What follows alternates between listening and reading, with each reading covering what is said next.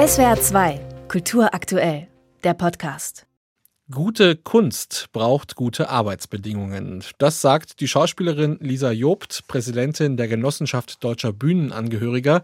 Und mit dieser Meinung ist sie nicht allein. Deshalb haben sich Ende vergangener Woche alle drei großen Interessensvertretungen von Bühnenmitarbeitern für Aktionstage zusammengeschlossen. Mit verschiedenen Veranstaltungen wollten sie aufmerksam machen auf die prekären Arbeitsbedingungen von Schauspielerinnen und Schauspielern und Sängerinnen und Sängern am Theater. Adressat war in erster Linie der Deutsche Bühnenverein, mit dem die Künstlergewerkschaften schon länger verhandeln. Und an den Protestaktionen hat sich auch Rainer Furch beteiligt, langjähriger Schauspieler am Pfalztheater Kaiserslautern. Guten Abend, Herr Furch. Guten Abend. Herr Furch, unter dem Hashtag StopNV-Flatrate liefen vergangene Woche die Protestaktionen an mehreren Stadt- und Staatstheatern und diesen Aufruf Stop NV Flatrate müssen wir jetzt vielleicht erstmal erklären. NV steht ja für Normalvertrag und einen sogenannten NV Bühne müssen im Grunde alle Schauspielerinnen oder Sänger unterschreiben, wenn sie ein Theaterengagement antreten. Aber was ist denn jetzt daran die Flatrate? Naja, es ist so, der Normalvertrag Bühne Solo, um den geht es vor allem.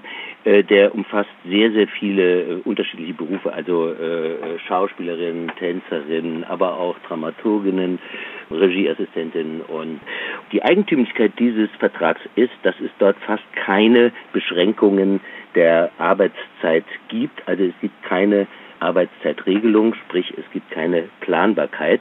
Das heißt, man unterschreibt einen Vertrag, und ist sozusagen relativ rechtlos.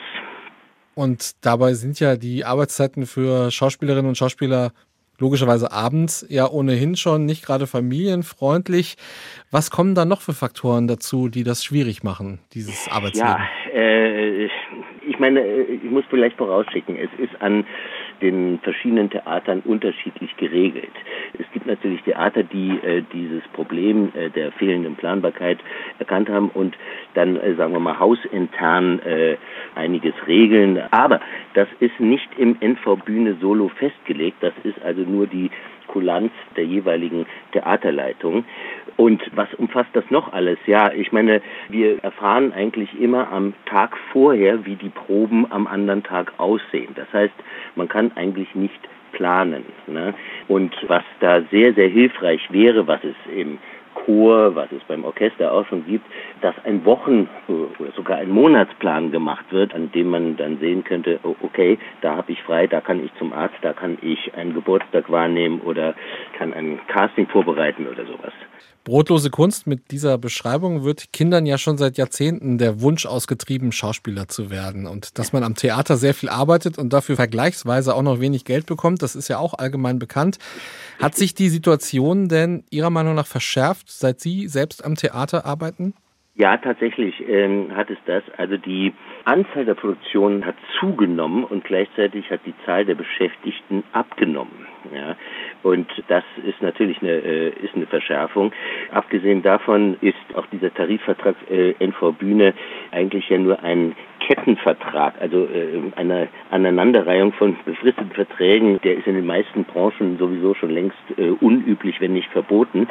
Man ist also die ganze Zeit, arbeitet man auch in Angst, wird man dann nochmal nächstes Jahr verlängert, verlängert, außer man schafft die 15 Jahre äh, an einem Theater und auch dann ist es nicht garantiert, dass man übernommen, sprich ja, sogenannt unkündbar wird, weil ganz viele der Kolleginnen, die das schaffen, die werden dann gerade im Jahr vorher nochmal auf die Straße gesetzt.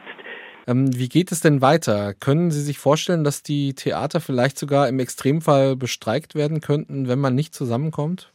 Das Problem ist, dass wir tatsächlich auch mit dem NV Solo ausgestatteten Mitarbeiter äh, gar kein Streikrecht haben. Das ist sehr, sehr schwierig. Äh, ich hoffe, dass es dazu nicht kommt. Ich denke, es sind in kurzer Zeit auch gerade seit Lisa Job, die ähm, neue Vorsitzende der GdBA ist, so viele Dinge erreicht worden, äh, dass, äh, dass auch da irgendwie eine Einigung zustande kommt. Und ich meine, zum Beispiel ist es ja auch für viele Regisseure ein leichtes, einen Wochenplan zu erstellen. Und es tun auch immer mehr, gerade junge Regisseurinnen. Und es gibt sogar Theater, die das äh, vertraglich äh, verpflichten, dass wenn man dort als Gastregisseur arbeitet, dass man auch einen Wochenarbeitsplan erstellen muss. Das wären doch mal Verbesserungen, an die alle sich gerne gewöhnen würden. Unbedingt, unbedingt, ja. Bessere Bedingungen für Bühnenarbeiter und Schauspieler, das fordern die Gewerkschaften und darüber habe ich gesprochen mit Rainer Furch vom Pfalztheater Kaiserslautern. Ich danke Ihnen für dieses Gespräch, Herr Furch. Danke sehr, danke Ihnen. SWR 2 Kultur aktuell. Überall, wo es Podcasts gibt.